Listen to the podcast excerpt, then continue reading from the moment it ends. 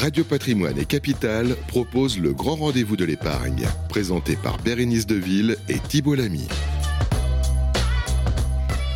Bonjour à tous, bienvenue dans ce tout nouveau numéro du grand rendez-vous de l'épargne proposé euh, par Radio Patrimoine et par le magazine Capital.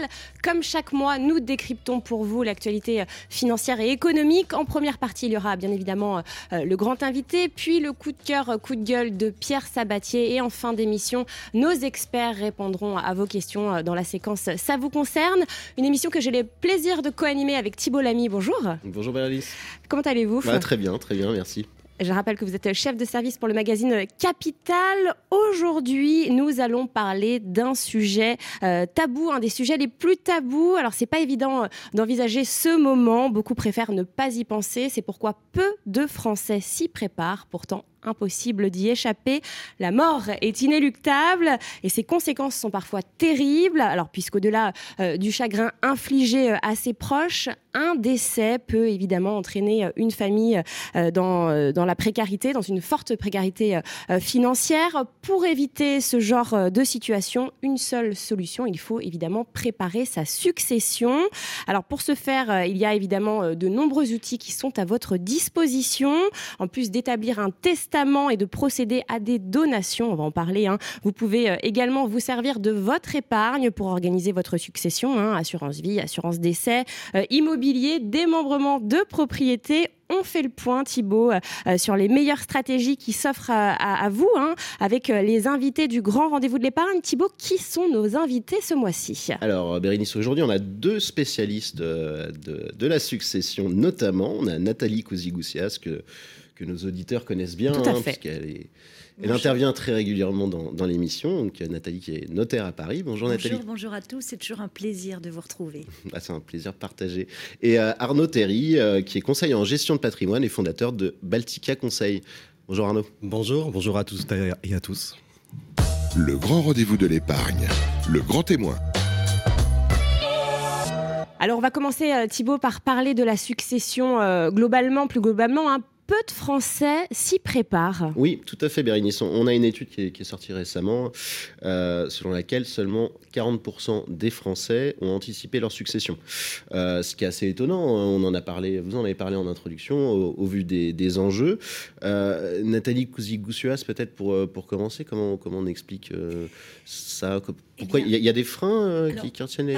Pas, des freins, je ne pense pas que ce soit des freins fiscaux, mais plus des freins qui tiennent tout d'abord à la psychologie et puis aussi peut-être à la composition des patrimoines.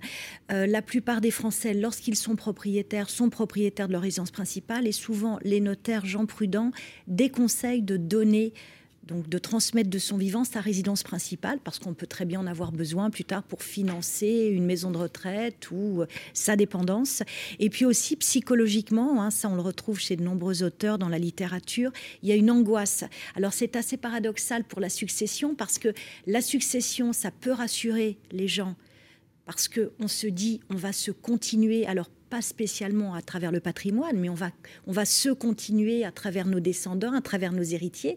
Donc ça peut avoir un effet apaisant, apaisant mais parallèlement, ça renvoie aussi l'image de sa disparition. Donc il y a une angoisse, il y a effectivement des gens qui ont peur d'envisager ça. Alors au rebours, vous avez des gens qui sont animés d'une frénésie testamentaire, qu'on voit à peu près tous les six mois chez le notaire ah pour refaire son testament. Alors on s'installe avec un petit café, puis on refait le testament tous les six mois.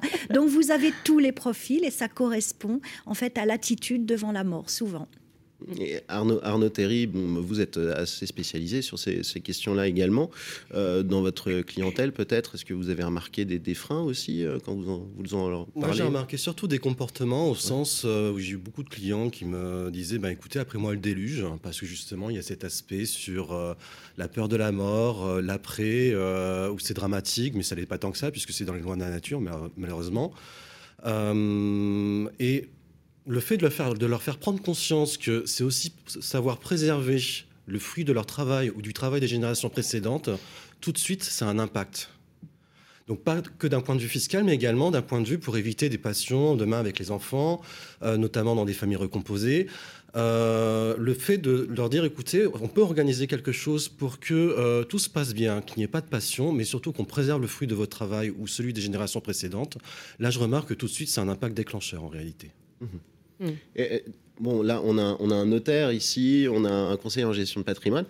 Est-ce que ça a un coût aujourd'hui d'organiser sa, succession Ça coûte combien, Nathalie, de, de s'adresser à un notaire? Alors, généralement, enfin, c'est une tradition, chez le notaire, le conseil est généralement gratuit.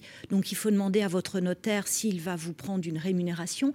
Mais par principe, souvent par tradition, tant qu'il n'y a pas d'acte, le conseil est gratuit. Donc, tous les notaires de France reçoivent des, clients. Alors, parfois, donc, pour, pour envisager avec eux, justement, dans l'optique d'une transmission raisonnée, parce qu'il n'y a pas que l'aspect fiscal, hein, il y a vraiment l'aspect préservation à la fois du bien dans les familles et volonté de faire en sorte que ça se passe le mieux possible, de faire qu'il n'y ait pas tiraillement. Et ces dernières années, ça s'est de plus en plus amplifié avec les familles recomposées. Mm. Il n'est pas rare, nous notaires de France, que dans les successions, on voit côtoyer un dernier conjoint avec parfois des enfants qui n'ont pas grandi ensemble parce qu'ils sont issus d'unions différentes. Donc ça, c'est souvent très compliqué parce que autrefois, dans la succession plus traditionnelle, lorsque c'était des frères et sœurs qui avaient grandi ensemble, qui avaient une même histoire, c'était plus facile, même s'il y avait parfois des tiraillements. Là, vous êtes confronté à des familles qui n'ont pas vécu ensemble et qui déjà avaient des tiraillements. Donc, pour reprendre la question, aller consulter son notaire, non, ça coûte euh, rien normalement, sauf à demander à son notaire combien il va vous prendre s'il faut qu'il fasse une consultation. Mmh. Hein. ce qui coûte en revanche, chers amis, c'est lorsque vous ferez un acte pour transmettre. Parce que dans ces cas-là, il y aura des frais, ce qu'on appelle à tort frais de notaire. Mais dans les frais dits de notaire, bah, il y a la rémunération du notaire qui est fixée par l'État. Donc on sait à quoi s'en tenir. Elle est pareille sur toute la France. Puis le reste, c'est la fiscalité de la transmission. Mmh. Hein. Donc normalement, les conseils sont gratuits. Normalement, cher Bérénice, les conseils sont gratuits. Et côté CGP, euh, Arnaud Théry, comment ça se passe Côté CGP, euh, moi j'ai pour habitude de travailler sur, euh, avec un audit lorsqu'il y a réellement besoin d'une restructuration de patrimoine et de présenter en fait, voilà, on fait rien, quelles sont les conséquences on bricole avec l'existant, démembrant des clauses bénéficiaires, des choses comme ça, voilà, qu'on arrive on restructure en intégrant par exemple des contrats de capitalisation dont on donne la nue propriété avec une réserve de quasi-usufruit. On arrive à un certain résultat et ça je le quantifie. Donc il y a des honoraires conseils, mais en face avec également les effets positifs par rapport euh, à ce que j'appellerais en fait cet investissement. Hmm. Donc toujours aussi savoir pourquoi on paye en réalité. Et c'est quoi les effets positifs justement? Bah, Par exemple, euh, de mieux protéger le conjoint, d'éviter des passions entre les enfants, notamment en évitant des indivisions. Euh, et d'un point de vue fiscal, par exemple, ben, faire, j'ai eu des cas où on arrivait sur des résultats en restructurant le patrimoine où on pouvait euh, allègrement économiser plus de 250 000 euros de droits de succession. Donc en, organisant sa succession, on, évite de perdre de l'argent, donc on, en gagne d'une certaine manière. On optimise aussi bien sur le plan civil que sur le plan fiscal. Hmm. Maître, vous... Ah bah, Vous confirmez Alors, ce qu'il faut savoir, c'est que euh, la plupart des successions, à 70% des successions, ne suscitent pas de droit de succession. Déjà, d'une part, parce qu'on hérite souvent de ses parents hmm. et que par enfant, eh bien, chacun des enfants a une franchise qu'on appelle un abattement fiscal de 100 000 euros, non seulement par, euh, par enfant, mais aussi par parent. Alors on en parlera plus en détail tout à l'heure, mais, en tout cas, on gagne de l'argent en préparant. On gagne de l'argent en euh, préparant parce que si vous déplacez, si vous dépassez ces plafonds, ou si c'est souvent le cas, vous avez un enfant unique où là tout va être concentré sur sa tête. Il est impératif effectivement d'anticiper pour transmettre parce que ces abattements, ces franchises fiscales, elles se reconstituent tous les 15 ans pour autant qu'on ait fait une donation, bien sûr. Hein. Quelqu'un qui n'a jamais fait de donation, on ne peut pas euh, additionner les abattements dont il n'aurait pas profité. Mm. Mais effectivement, il y a des successions qui auraient pu être taxées eu égard à ce qui aurait été laissé au décès, qui ne le sont pas grâce à ces donations et ces transmissions anticipées. Donc bien sûr, c'est toujours plus favorable, c'est toujours moins onéreux de transmettre de son vivant, c'est-à-dire par donation, plutôt que par testament. Mm. Pas, perdre euh, d'argent ou plutôt en gagner c'est un des problèmes. Je sais que c'est un sujet qui vous tient à cœur, Bérénice. on va en parler. C'est les frais bancaires. Tout à fait. qui sont pointés du doigt. Oui, qui sont pointés du doigt. Et qui, pour le coup, Nathalie, concernent aussi des, successions. Il n'y a pas de droit de succession. parce que là, pour le la banque se, la banque se sert allègrement, c'est régulièrement pointé notamment par les, les, associations, de consommateurs. Alors juste pour les auditeurs qui nous écoutent, c'est quoi ces frais bancaires exactement en fait? Alors en fait, lorsque vous avez un décès, eh bien la banque va prélever mm. des frais de clôture de compte c'est-à-dire qu'en fait, le notaire, lorsqu'il est chargé de la succession, il va être obligé d'écrire à tous les organismes détenteurs euh, d'actifs mm. pour les banques. Donc, euh, les banques euh, vont être informées du décès pas seulement par le notaire, d'ailleurs par les héritiers. Puis la banque va dire, bah voilà, au décès, Monsieur X, eh ben, il avait X milliers d'euros sur son compte, il avait tel compte. On les clôture et on prend des frais bancaires de 500, 400, 300 euros.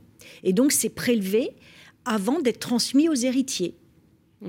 Donc moi, je le dis souvent à mes clients parce que mes clients sont étonnés parce que le notaire doit tenir un bah compte hein, dont, dont, le pendant est à la caisse des dépôts et consignations. Donc ils nous disent mais je comprends pas, euh, maître, vous avez déclaré euh, aux impôts que mon père ou mon oncle avait euh, 10 000 euros sur son compte à telle banque et regardez, on ne vous a transmis que 9 300. Comment se fait-il mm. bah, C'est ces fameux frais bancaires. Et c'est vrai que c'est rageant parce que déjà il y a le chagrin de la ben perte et, en plus on a... Et, souvent ce que me disent les héritiers ont le sentiment, alors à tort ou à raison, que ça ne correspond à aucun service derrière. C'est ça qui choque la plupart des, des gens, sachant qu'en plus, ça fait partie de clause générale lors de l'ouverture du contrat par le défunt lorsqu'il a lorsqu'on a tous ouvert notre compte, vous l'avez, on ne l'a pas vu, on ne l'a pas lu, mais il y a marqué clôture de compte. Ça fait partie des conditions générales de l'ouverture de compte. Et ça, on peut le négocier ou pas? Tout se négocie, mais enfin, c'est des contrats types, Bérénice, donc c'est très difficile, puis on n'y pense pas souvent. On ne se dit pas, tiens, si je décède, c'est effectivement maintenant les associations, et c'est très bien, l'ont pointé du doigt, parce qu'effectivement, ça choque, surtout lorsque la succession est relativement peu importante et qu'il y a des prélèvements de 300 ou 400 euros. On, parlait de, taxation globale des, successions. Est-ce qu'on peut rappeler pour, euh, pour les personnes qui nous regardent et qui nous écoutent comment une succession aujourd'hui est, taxée? euh,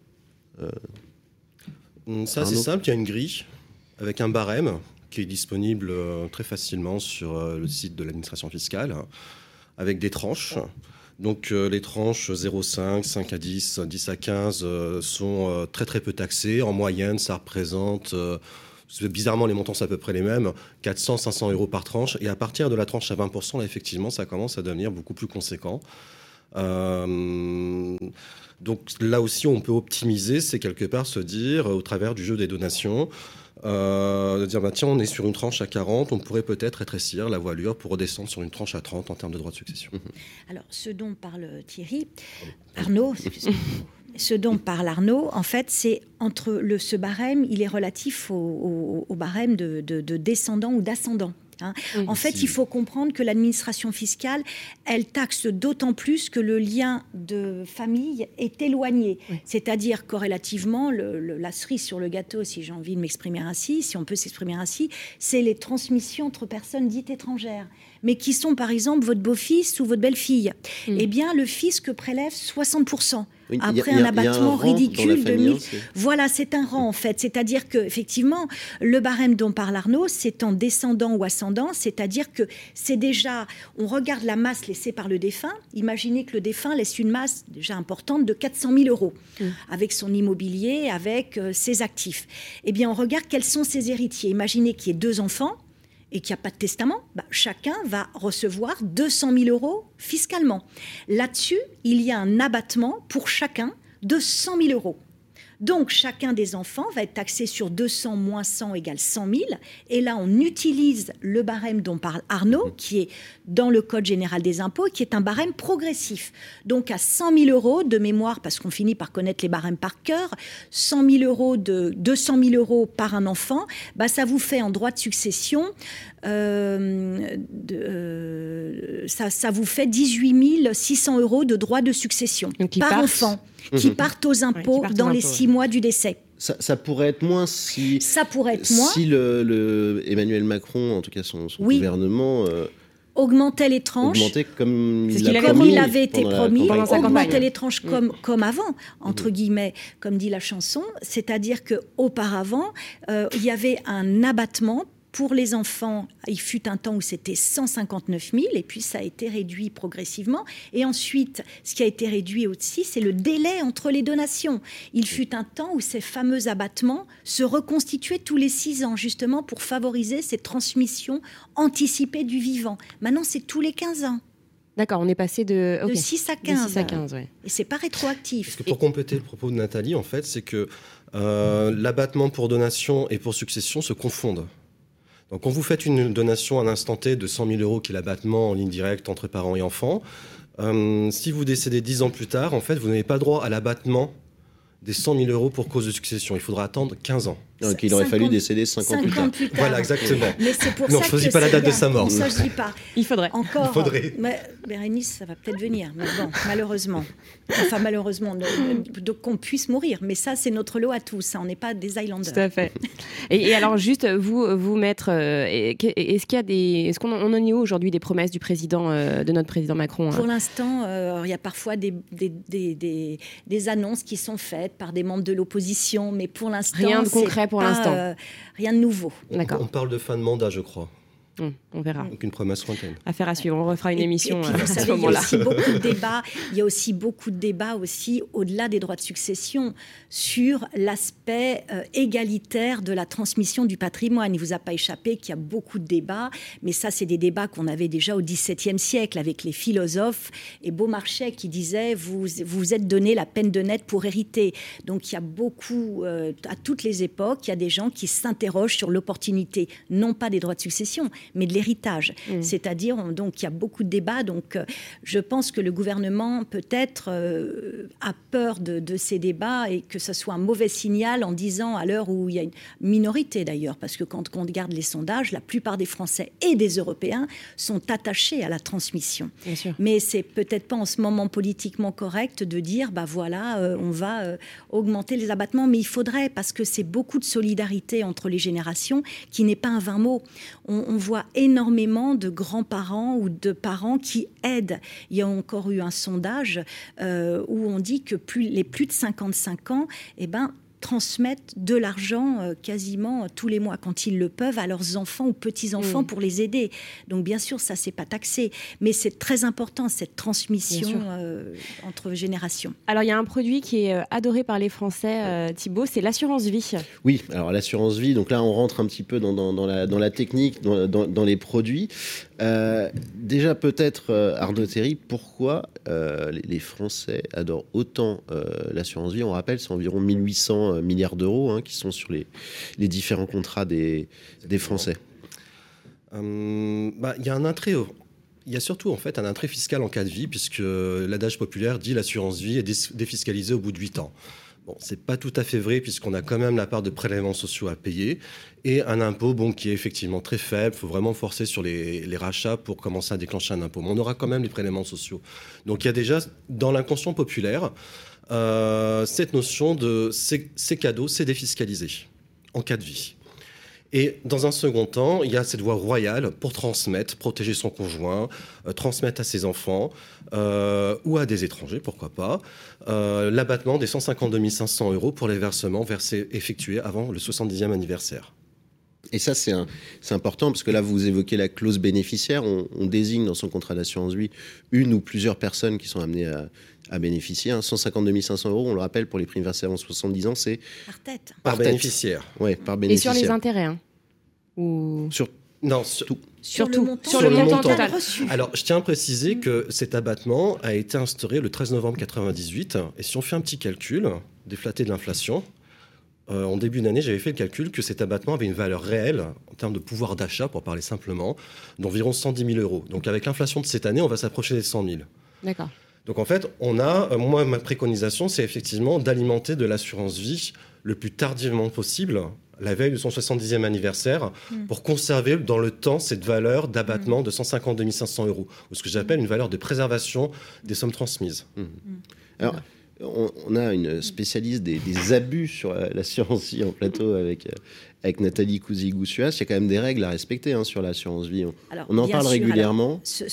effectivement, euh, Arnaud a tout à fait raison. C'est un, outil de transmission fiscalement extrêmement intéressant parce que les prix, les, capitaux reçus euh, pour les versements effectués avant 70 ans, il y a un abattement par bénéficiaire de 152 500 euros. Et après, c'est taxé non pas sur le barème des droits de succession, mais à 20 jusqu'à 700 000 euros. Donc, excusez-moi, faut y aller. C'est pas mmh, tout le mmh. monde qui peut verser autant d'argent. Donc, c'est extrêmement intéressant. Et puis, pour les versements qui sont effectués après 70 ans, il y a encore un abattement supplémentaire, mais cette fois-ci qui est pour l'ensemble des versements, de 30 500 euros. Donc, c'est vrai que c'est très intéressant fiscalement. Puis, on, on peut désigner qui on veut. Sauf que, sauf que, ça crée beaucoup de fantasmes parce que les héritiers, ceux qui sont réservataires ou même les autres d'ailleurs ne sont pas tenus informés et l'assurance n'a pas à leur dire, pas plus que le notaire. Donc il y a beaucoup de gens qui se font, il y a beaucoup effectivement de d'interrogations qui, qui par rapport à l'assurance vie parce que la plupart des gens qui sont non gratifiés ont le sentiment que c'est une façon de contourner les règles de dévolution et notamment de la réserve. On ne peut pas néanmoins faire n'importe quoi, mais c'est quand même très souple.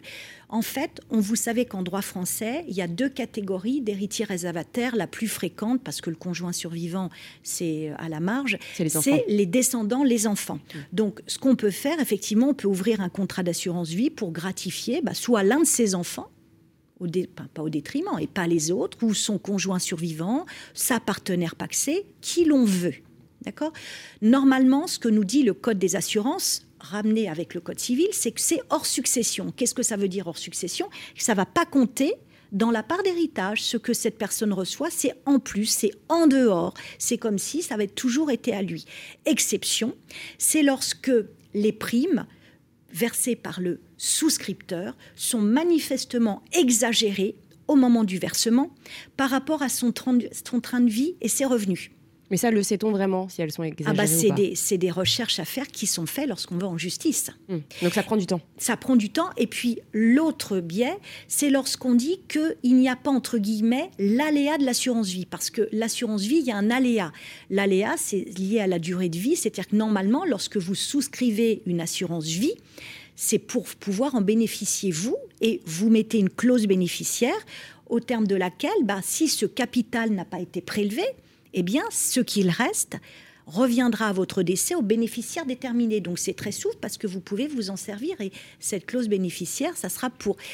Sauf que, effectivement, si on s'aperçoit qu'il n'y a pas d'aléa, eh ben, là encore, les héritiers réservataires peuvent remettre en cause cette absence d'aléa. Alors, qu'est-ce que c'est l'absence d'aléa? C'est quand on sait que le souscripteur n'a quasiment aucune chance de bénéficier des sommes qu'il y a mises où il est très âgé, où il est atteint d'une maladie dont pour laquelle il sait qu'il n'y en a plus pour très longtemps malheureusement. Donc là, on dit qu'il y a un défaut d'aléa. Mais tout ça, ce n'est pas automatique, ça ne sera pas ni le notaire ni l'avocat qui le décidera, encore moins les héritiers.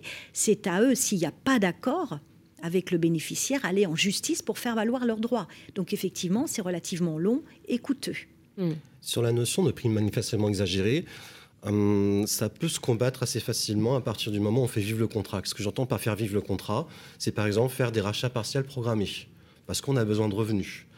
Donc ça permet de pas dire simplement euh, j'ai placé une somme, je l'ai stockée dans le but de la transmettre de manière euh, intensive ou exagérée à quelqu'un d'autre, que ce soit à l'intérieur ou à l'extérieur de la famille. En fait, on débloque de l'argent. Euh, j'ai placé une somme parce que ben, j'en ai aussi besoin pour moi. Et accessoirement, j'ai un dispositif successoral qui me permet de transmettre. Hmm.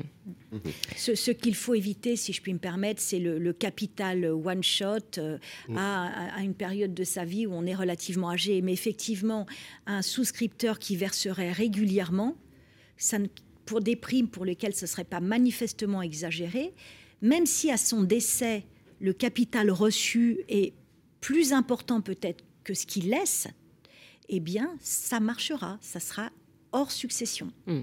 Autre produit, autre solution, alors un peu moins connue dans l'ombre de l'assurance vie, c'est l'assurance décès, euh, Thibault. Oui, alors l'assurance décès, bah là on va solliciter votre expertise. Peut-être à Arnaud Théry, c'est quoi les spécificités de l'assurance décès? Parce que c'est vraiment pas très connu aujourd'hui. Alors l'assurance décès, pour, euh, pour faire simple, c'est je paye chaque mois une prime pour garantir un capital qui sera, qui sera versé au jour de mon décès à des bénéficiaires désignés.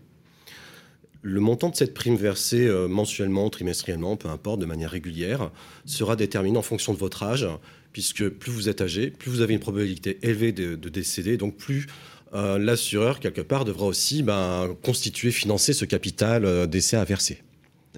On, est. Est-ce qu'il y a des, conditions spécifiques? Je crois que par exemple, il y a un âge qui est fixé, c'est-à-dire qu'on dans un contrat d'assurance décès, c'est pas à vie comme un contrat d'assurance vie. J'entends par là que si on, si dans, il y a une clause dans le contrat qui dit que si je suis pas mort à 85 ans, il y a un risque aussi d'avoir cotisé à fond perdu. À perte, exactement. C'est comme, comme, c'est quand même pas un gros obstacle. C'est un outil qui est très délicat à utiliser parce qu'on a toujours cet aléa de vie. On ne connaît pas la date de sa mort. Euh, donc on peut prendre le risque effectivement de cotiser et euh, surtout qu'on sait qu'aujourd'hui l'espérance d'une femme de 85 ans, euh, on est à 92. Donc, est-ce que les conditions ont été bien réadaptées par rapport aux espérances d'évolution, enfin aux espérances de vie?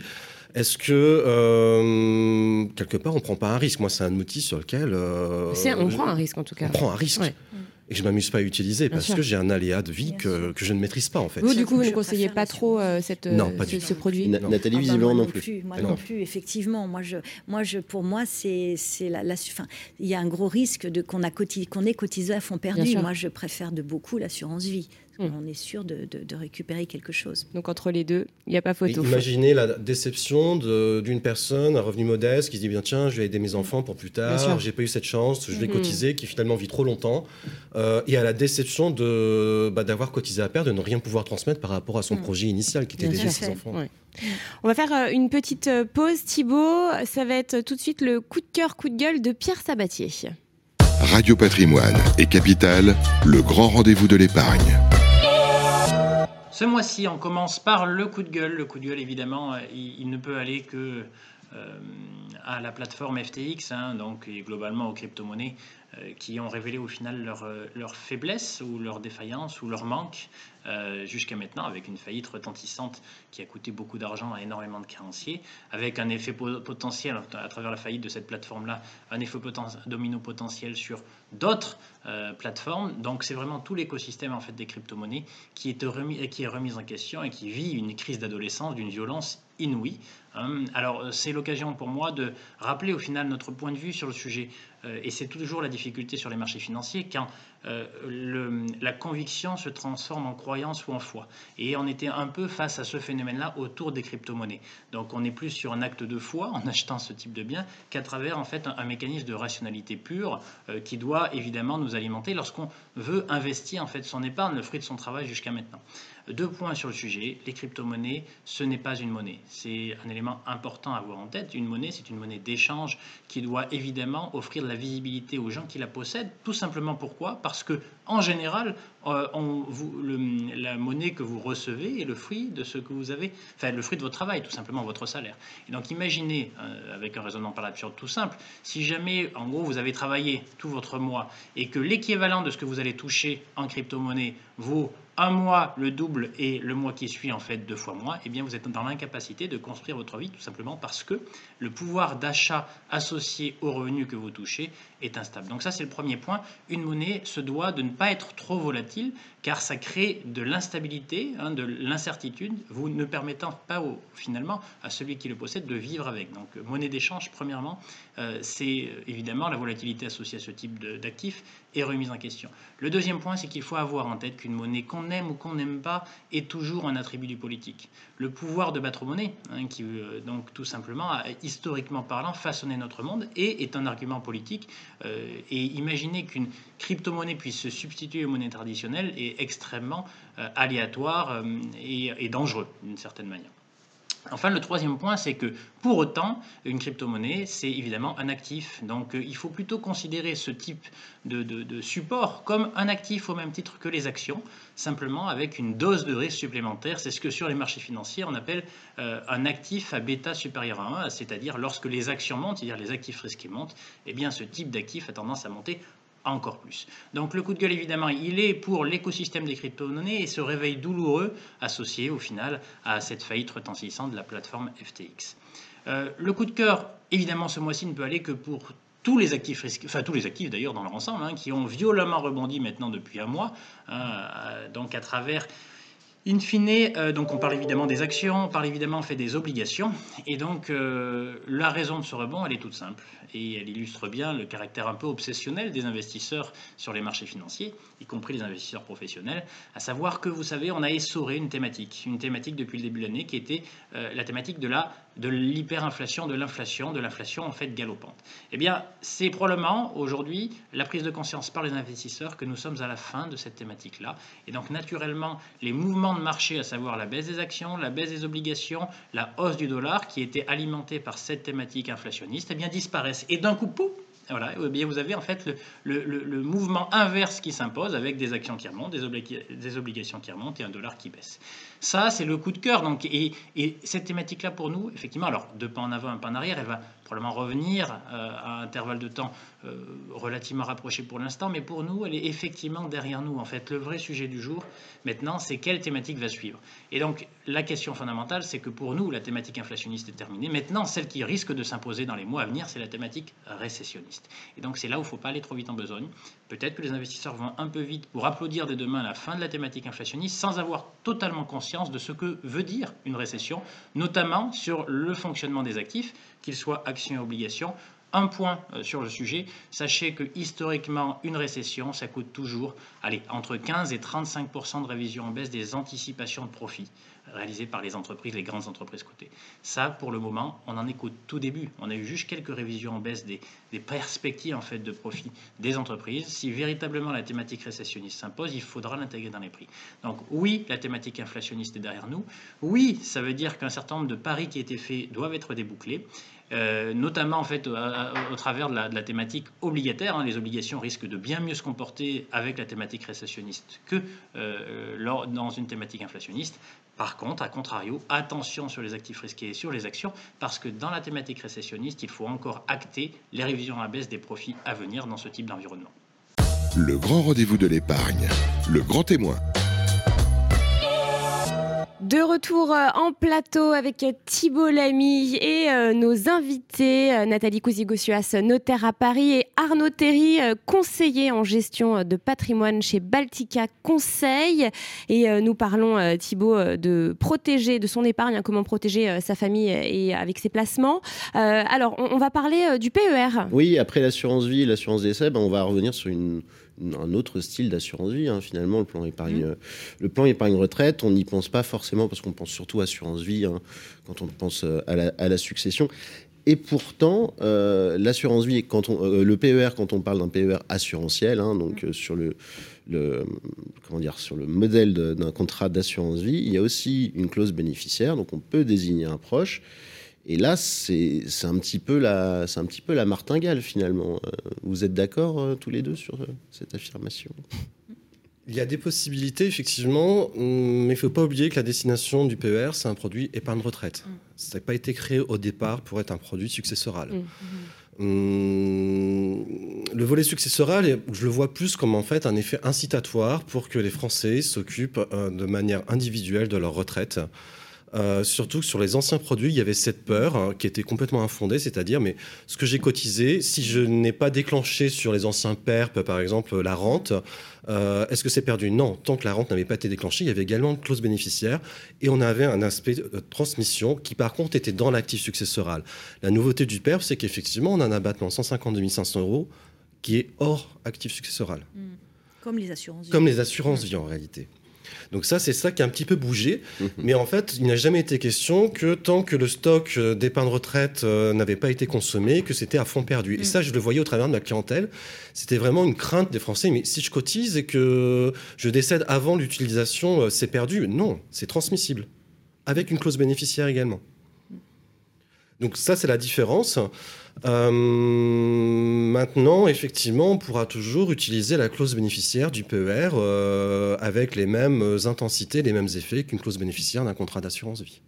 On, le rappelle quand même, mais un PER à l'entrée, euh, si on choisit la défiscalisation, la déduction sur, sur, les revenus et que, par exemple, on veut protéger son conjoint, on n'a pas payé d'impôt à l'entrée, on est censé en payer à la sortie, mais si on décède, avec la loi TEPA qui fait que le conjoint est exonéré, de droit de succession, comme le partenaire paxé. on n'aura rien payé du tout finalement. tout à fait. Comme le partenaire paxé d'ailleurs, qui est exonéré de droit de succession.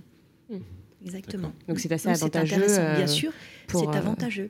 Et ce que dit Arnaud est tout à fait vrai? Effectivement, c'est extrêmement incitatif parce que euh, ce que vous indiquez quant à vos clients, on avait les mêmes ressentis, moi, des nôtres, lorsqu'on envisageait avec eux toutes les possibilités de gestion et d'arbitrage du patrimoine. C'était l'un de leurs soucis, c'est que ça soit aussi comme une assurance d'essai, en fait, à fond perdu. Donc c'est pour ça qu'il y a cette incitation successorale en disant non, non, rappelez-vous, ça ne sera pas perdu si vous ne l'avez pas utilisé. Mm.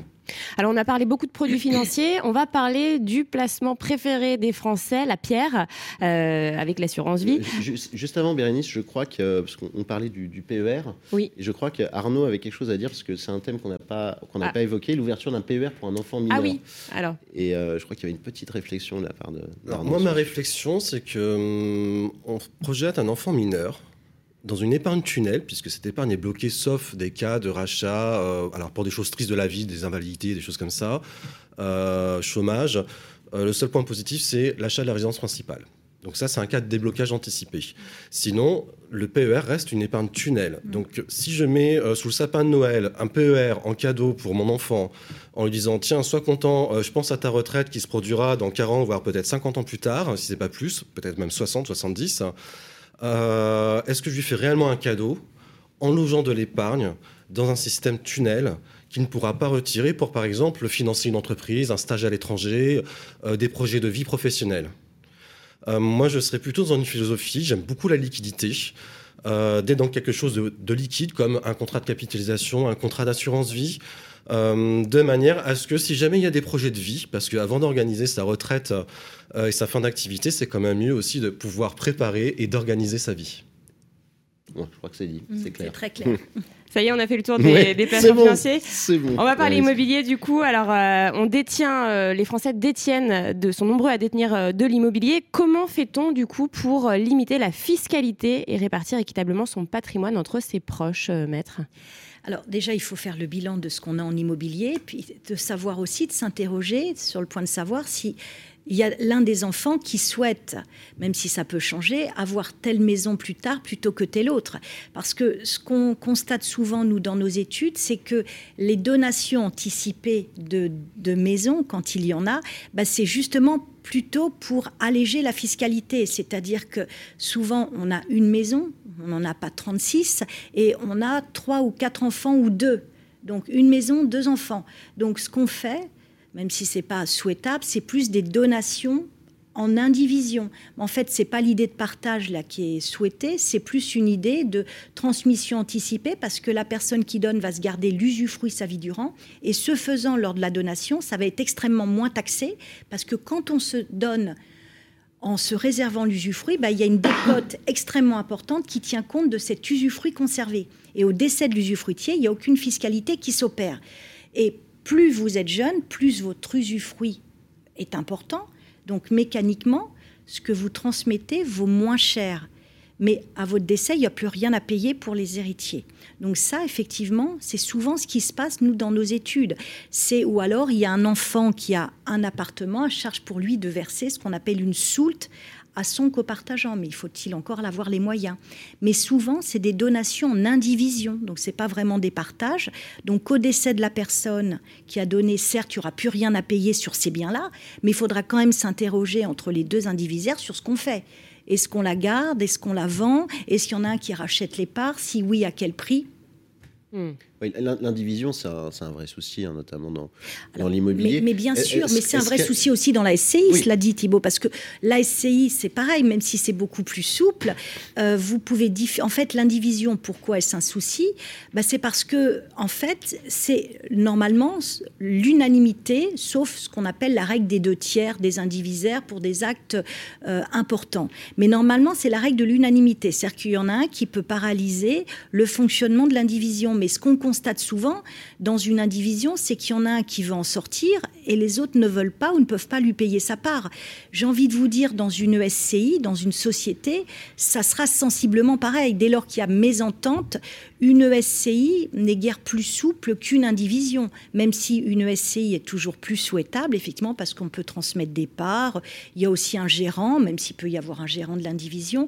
Mais c'est pas euh, indivision versus SCI, il y a des avantages dans les deux. SCI, je rappelle juste que c'est une société civile immobilière. Bien euh, sûr, une société civile immobilière familiale.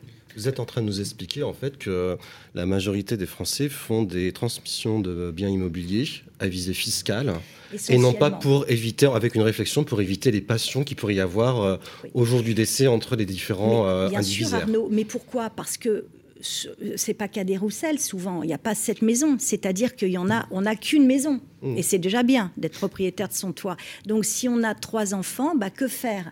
Donc souvent, effectivement, ces transmissions de l'immobilier, bah, c'est à des buts essentiellement fiscaux. Le souci de nos clients, c'est je veux pas que cette maison que j'ai mis toute ma, vie à payer et qui est pour moi le, le, réceptacle de nos joies et de notre vie familiale, eh ben, euh, elle soit happée et elle parte dans les droits de succession. Donc effectivement, ça, c'est souvent euh, uniquement fiscal. Et c'est dommage, effectivement. Mais parce que les gens ont souvent pas autant de maisons qu'ils n'ont d'enfants. Et on mm. le comprend. Euh, finalement, la, solution, c'est de s'adresser directement à son notaire ou à, un CGP pour trouver la, le, comment dire, la solution sur mesure. Il y a, quelque chose peut-être de plus global qu'on peut recommander. Ben Là, on revient sur les placements financiers. Mais les sociétés civiles de placement immobilier, on n'a pas du tout ce problème d'indivision, de passion. On a trois enfants. Là, on, est sur l'immobilier de rapport et non plus sur l'immobilier d'habitation. c'est sa maison, c'est son toit. voilà. Et là, il y a, de l'affectif. Enfin, à mon avis, il n'y a pas de l'affectif dans les SCPI. en revanche, sur la maison familiale qu'on tient peut-être du grand-père, qui a peut-être pas une énorme valeur, toute chose est relative, mais qui a pécuniaire, mais qui a une énorme valeur familiale, effectivement, et où vont s'exacerber toutes les passions. Parce qu'on connaît tous, en se baladant euh, euh, dans nos régions, ou même, euh, il ne faut pas aller bien loin, bah, des maisons qui sont complètement abandonnées. Pourquoi? Bah Parce que, par définition, une maison qui est à tout le monde, et c'est le cas d'une indivision, bah, elle est à personne, comme disait le philosophe. Donc, du coup, bah, il y en a toujours un, c'est ce que j'appelle la politique de coucou, soit qui va y aller plus, ou alors qui va s'amuser, c'est le cas classique, à changer les lampadaires. Alors ça, mon Dieu, euh, l'indivisaire qui va venir, c'est pas dramatique, mais ça fait tout un foin, on le connaît, c'est du vécu dans nos études de notaire. Et donc ça, c'est effectivement, ça exacerbe les passions. Donc qu'est-ce qui se passe à un moment? Eh bien, à un moment, bah, on ne l'entretient plus, cette maison, et elle part à volo. Mm, mm. Donc, heureusement, le Code civil met des parades, mais qui sont assez longues. Donc, bien sûr qu'il faut éviter des indivisions. Donc, souvent, on a des indivisaires dans nos études qui nous supplient de trouver des parades en disant est-ce qu'on ne peut pas mettre au point une convention d'indivision? J'ai envie de vous dire, c'est déjà génial qu'ils pensent à ça. Ça veut dire qu'ils sont capables de se mettre autour d'une table. Donc, on en fait des conventions d'indivision en disant, bah là, qu'est-ce qui se passe si ceci, si cela? Est-ce qu'il faut tondre la pelouse? On en est là. Hein. Mais effectivement, quand on ne s'entend pas, bah, c'est triste à dire, mais la meilleure issue, c'est de le vendre au meilleur prix puis de se partager l'argent. Parce que au final, si on laisse ça en l'état, eh ben, la maison, elle va dépérir, ça coûtera des frais et ça exacerbera encore les tensions familiales. C'est très souvent la meilleure solution. Mais oui, et parler à vos enfants, bien sûr, c'est très, délicat, mais souvent c'est bien d'avoir des réunions familiales. Et moi, j'ai parfois des très belles euh, réunions familiales où les parents me disent Oh là là, cette maison-là, c'est notre crève-cœur parce qu'on a l'impression que nos enfants n'en ont rien à fiche. Et en fait, on s'aperçoit que bah, y a l'un des enfants qui est attaché viscéralement et qui est d'accord peut-être pour emprunter et payer la part à ses frères et sœurs du vivant des parents. Donc il y a de belles histoires et parfois on ne soupçonne pas ce qu'il y a dans l'esprit de nos enfants. Donc il faut pas hésiter à en parler. C'est important de, faire justement ces réunions familiales parce que j'ai mm. les mêmes choses que vous aussi. Mm. Euh, le fait qu'il y a un tiers professionnel du patrimoine euh, qui est dénaturé de passion par rapport à ses biens, ses maisons, des choses comme ça, euh, ben, permet finalement de faire des prises de conscience, de réaliser des choses et, de finalement combattre ou éteindre directement les passions. Euh, moi, ce que j'observe aussi, c'est aussi une, des problématiques des Français avec l'amour pour la pierre ou pour la brique, comme on dit dans le Nord. Mmh. Euh, c'est qu'il y a une tendance à avoir une trop grosse concentration de structures patrimoniales dans l'immobilier et si bien que l'on se dit, bah, tiens, la maison de campagne, là où euh, mes enfants ont grandi, il y a plein de souvenirs, etc. L'aîné, il aimerait bien la garder. Bah, je ne peux pas contenter le second ou les deux autres avec, par exemple, de l'épargne financière.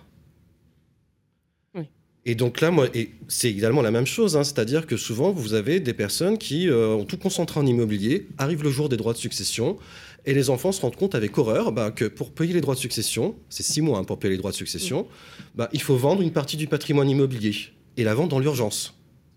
Alors le fisc est quand même bonne fille parce que le Code général des impôts prévoit, même si ça a été beaucoup réduit ces dernières années, malheureusement, un paiement fractionné. C'est-à-dire que quand l'essentiel de la succession est composé de biens, ce qu'on appelle non liquides, entreprises, euh, immobilier, enfin des choses concrètement qu'on ne peut pas vendre comme ça, comme une baguette de pain, bah, le fisc accepte, euh, en le demandant, euh, que l'on paye sur, en trois fois. Hein, euh, donc sur, sur, un an et demi, il fut un temps où c'était 10 euh, ans, donc c'est quand même rapide, hein, un an et demi. Mais un an et demi, ça, oui, mais ça vous laisse quand même le temps de ne pas vendre à l'encan. C'est-à-dire, ça permet de pas brader, de pas serrer à des sirènes euh, qui vous mm. disent vite, vite, vends ta maison, sinon tu vas avoir le coup près. Mm. Hein. Alors, est-ce qu'on peut faire un, point, du coup, pour, euh, pour définir les stratégies à adopter en fonction des, des objectifs, euh, Thibault euh, Oui, bah, l'idée, c'est de. Arnaud Théry, peut-être pour, pour commencer, comment on fait aujourd'hui pour protéger son conjoint survivant ou ses, ou ses enfants, ses propres enfants, les enfants de dans une famille recomposée ou des enfants adoptés. J'imagine que la stratégie, en fonction de son patrimoine et des personnes que l'on souhaite protéger, change. Exactement. Alors, euh, moi, ce que j'aime bien faire, c'est donner en retenant. Euh, il y a la voie royale de l'assurance vie, on l'a évoqué. Euh, mais il y a une voie un peu plus confidentielle, et peut-être aussi un petit peu plus complexe à, saisir, qui consiste à faire de la donation de nue propriété, de contrats de capitalisation avec réserve de quasi-usufruit. Qu'est-ce que c'est un, quasi-usufruit ah, C'est une pleine propriété ou euh, la capacité de tout consommer. Parce que moi, j'observe aussi que sur euh, des personnes qui ont souscrit des contrats d'assurance vie, avec la moindre revalorisation des retraites, à un moment donné, bah, il faut consommer le contrat. Et ce contrat était destiné à, transmettre aux conjoints, aux enfants. Et on se demande, mais qu'est-ce qui restera à la fin si je continue à consommer? Alors que là, en fait, qu'est-ce que j'ai donné? J'ai donné un droit à réduction, pour les enfants en tout cas, euh, sur des droits de succession de ce qui restera dans le patrimoine. Donc je vais permettre aux deux conjoints de pouvoir consommer allègrement. Et comme je dis aux enfants, sautez pas sur la table hein, quand on passe chez le notaire pour faire la donation. Je vous donne simplement un droit à réduction de, euh, de frais successoraux. C'est-à-dire, je donne 100 000 de nue propriété au travers d'un contrat de capitalisation. Si dans l'actif successoral, il reste 200 000 à la fin, alors j'évacue les abattements, euh, mes enfants vont pouvoir en fait ne payer des droits de succession que sur 200 000 moins les 100 000 donnés de nue propriété, c'est-à-dire que 100 000 euros. Mais en, en échange, mes tranches. Ils ont quoi les enfants exactement Ils peuvent rien avoir. Hein. Ils ont une créance successorale qu'ils vont pouvoir mettre en passif de l'actif. S'il y a quelque chose. S'il reste quelque chose. S'il reste quelque chose. Mais effectivement, ça peut être un bon moyen.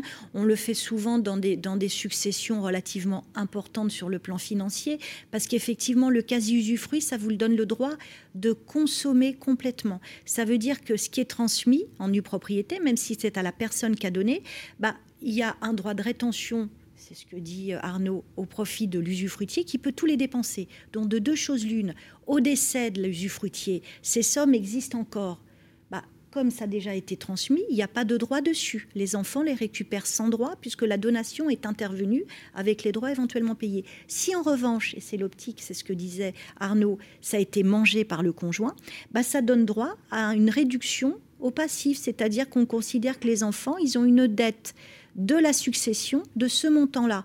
Donc s'il n'y a rien, j'ai envie de vous dire, bah, il n'y aura rien à voir, il y aura, on récupérera sur personne.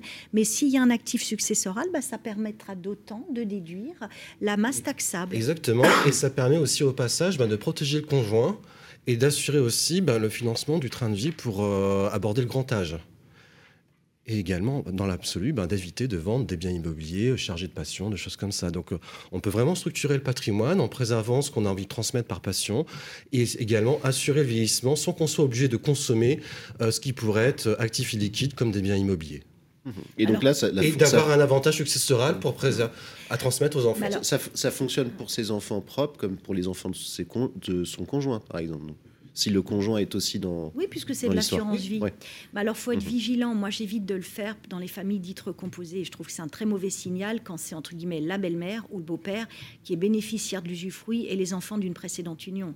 Mm. Parce que ça crée des crispations. Euh, automatiquement, on leur dit je te donne, tu vois, mais en fait, ta belle-mère ou ton beau-père, bah, il peut en faire ce qu'il veut. Et puis, s'il n'y a plus rien, bah, tant pis pour toi. Donc, ça peut cristalliser encore des passions. Donc, vaut mieux le faire vraiment vis-à-vis de sa maman, enfin, de, de, la mère ou du père des, de ses enfants. Surtout si le conjoint a, 20 ans de différence d'âge en plus jeune. Euh, voir le même âge que les enfants, ça veut dire que les enfants ne verront peut-être jamais euh, la reconstitution de la pleine propriété mm. euh, au jour du décès du conjoint. Eh bien, je crois qu'on a fait le tour. Merci infiniment à nos deux invités. Merci, Nathalie Gouzier-Gossuas. Je rappelle que vous êtes notaire à Paris. Merci Arnaud Terry, conseiller en gestion de patrimoine chez Baltica Conseil. Tout de suite, la séquence Ça vous concerne. Des experts, nos experts vont répondre à vos questions. Le grand rendez-vous de l'épargne, ça vous concerne.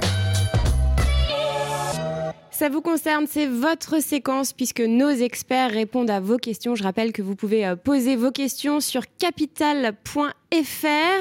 Charlotte Tamer est avec nous, bonjour.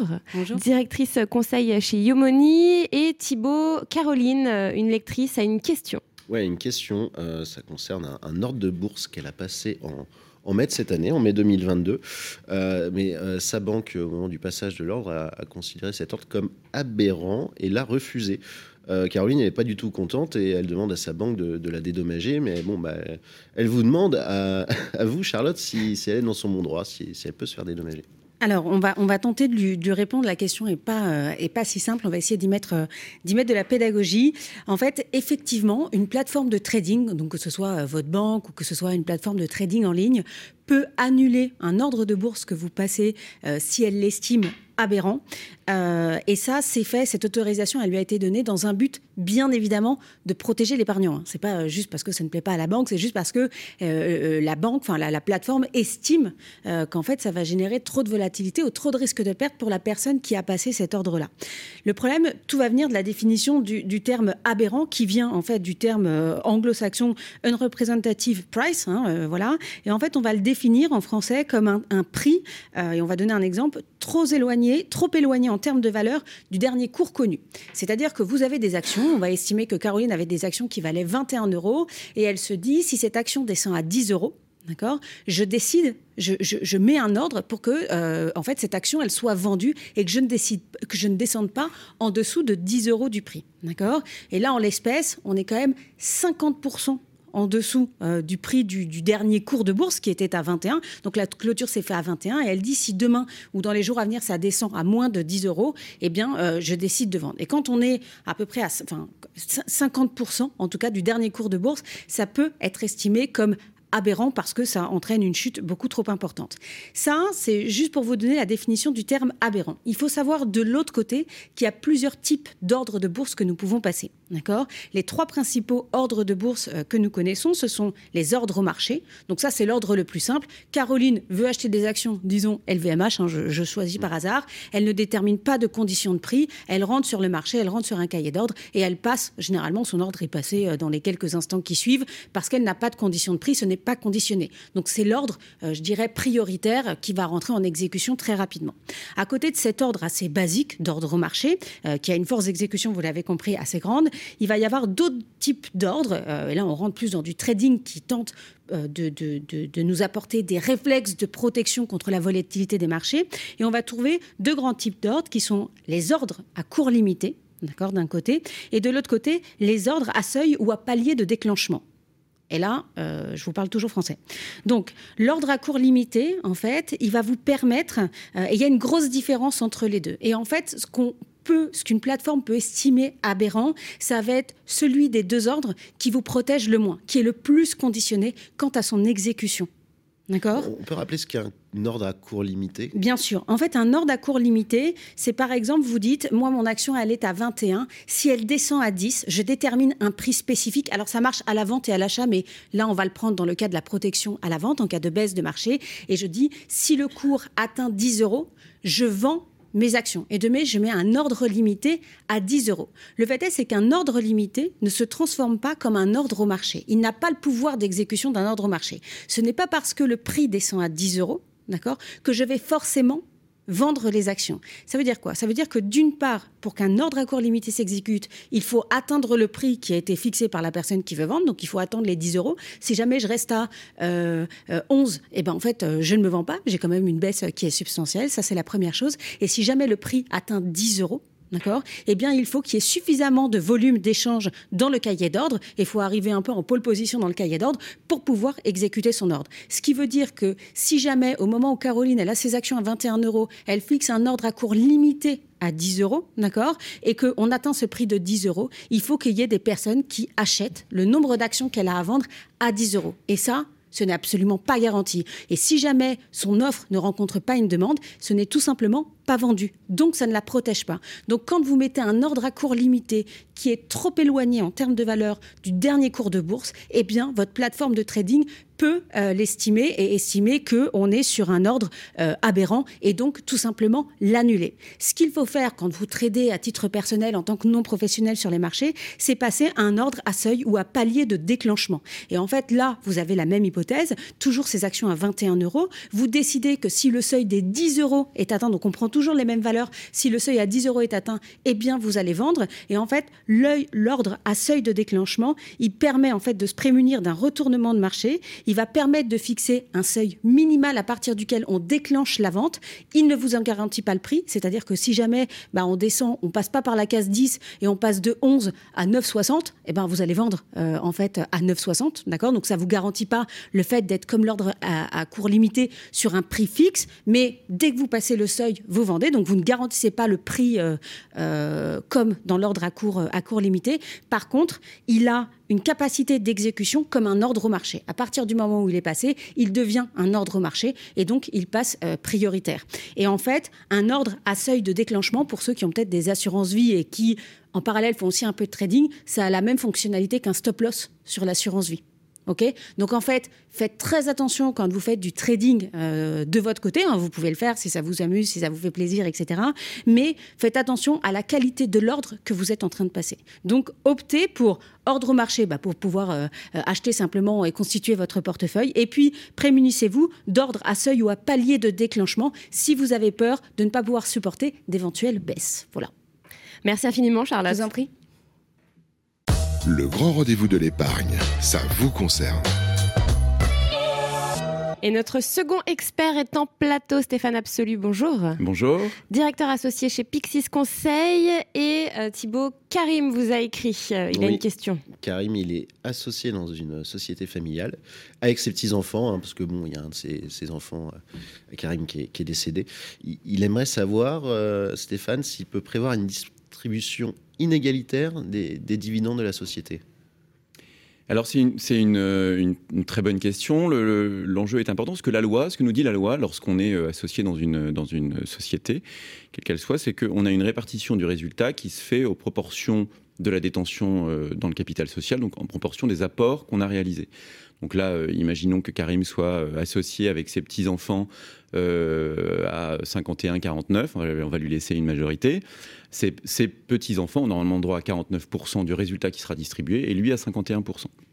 Alors, le, fait est que cette règle-là, euh, qui est la, règle légale, on, peut y déroger, elle n'est pas d'ordre public, on peut y déroger, notamment les statuts peuvent y déroger, en prévoyant notamment des règles de répartition euh, qui ne soient pas euh, égalitaires. On va pouvoir le faire, ça notamment dans le cadre de la mise en place d'actions de préférence. C'est souvent des sujets qu'on croise, des actions de préférence, dans les opérations de levée de fonds, dans les opérations plutôt importantes. Mais il faut savoir que ces règles de droit des sociétés s'appliquent aussi dans une structure euh, familiale patrimoniale et on peut très bien mettre en place des catégories d'actions. On va rentrer dans un schéma où on aura deux typologies d'actions et notamment des actions euh, avec un, droit particulier. Ces actions de préférence-là, elles peuvent être de deux natures principalement, euh, avec un droit, on va dire patrimonial, comme donner un droit de vote double par exemple, ou elles peuvent être, et c'est ce qui va intéresser Karim en l'occurrence, elles peuvent être aussi de nature financière, c'est-à-dire donner un droit financier privilégié euh, aux détenteurs de cette action de préférence. Là, pour le cas de Karim, on peut mettre en place deux types de, droits privilégiés, soit un droit à dividende prioritaire, il aura le droit à prendre, avant même les autres associés, un, droit au résultat, ou alors un droit à dividende double, c'est-à-dire que là on fixe dès le départ une règle en disant quand toi tu reçois un, moi je reçois deux. Et donc ça fait qu'on a un résultat et qu'on a cette répartition qui, là en l'occurrence, va être inégalitaire entre Karim et ses petits-enfants. alors après, l'enjeu c'est que là on est en cours de vie sociale, on est en cours de vie de société. Donc sur la mise en place de ces, euh, de ces droits, de ces actions de préférence, il faut savoir que déjà, comme leur nom l'indique, il faut qu'on soit en présence de sociétés par action. Donc société SAS, SA, société commandite par action. On n'aura pas le même, la même liberté dans le cadre d'une société civile, notamment où on a des parts sociales et non pas des actions et on ne pourra pas mettre en place ces, catégories d'actions euh, avec un, droit à dividende prioritaire. En clair, dans une SCI, par exemple, c'est pas Non, dans une SCI, on ne pourra pas mettre ce, type. Donc, on, est, euh, il faut qu'on soit dans une société par action. Mmh. Et, quand bien même on serait dans une société par action, on va rentrer dans, si on est comme le cas de Karim, en cours de vie sociale, on va être obligé de faire une modification des statuts. Donc là, on rentre dans deux choses, c'est-à-dire qu'on est sur une procédure des avantages particuliers, donc avec une procédure particulière du droit des sociétés, et puis surtout, il va falloir le faire adopter, il va falloir faire adopter cette modification des statuts par une assemblée générale extraordinaire. Et là, la particularité, c'est que le, droit des sociétés nous dit euh, celui qui va bénéficier de ces actions de préférence ne vote pas euh, à l'assemblée générale extraordinaire, qui va décider de la mise en place pour son compte d'actions euh, de préférence. Donc là, en l'occurrence, dans le cas de Karim, il faudrait s'assurer que ces enfants, qui, ces petits-enfants qui, eux, vont voter, sont bien d'accord pour renoncer à une partie de, de, leurs dividendes. Ce qui peut être un peu plus euh, difficile à mettre en place. C'est d'où euh, tout l'intérêt nettement en amont de réfléchir quand on a une structure patrimoniale, familiale, qui va euh, gérer le, patrimoine de, la famille, de bien réfléchir dès le début de sa mise en place sur la manière dont on veut le faire, quitte à mettre un pacte d'associés à côté pour pouvoir euh, le rédiger euh, correctement et prévoir l'ensemble, et, notamment l'exercice de droit de dividende double par exemple, et de pouvoir prévoir cette liberté. C'est l'avantage du droit des sociétés aussi, qu'on soit en, SAS ou en société civile, c'est de pouvoir quand même rédiger ces statuts avec une, avec une très grande liberté, et c'est une question qu'il faut se poser dès, le, dès la création de la société. Merci beaucoup Stéphane. L'émission touche à sa fin. Merci euh, à nos invités, merci à nos experts, merci à Pierre Sabatier, merci Thibault Lamy. On se retrouve le mois prochain pour un nouveau numéro du Grand Rendez-vous de l'épargne. Le Grand Rendez-vous de l'épargne à retrouver sur les sites de Radio Patrimoine et Capital.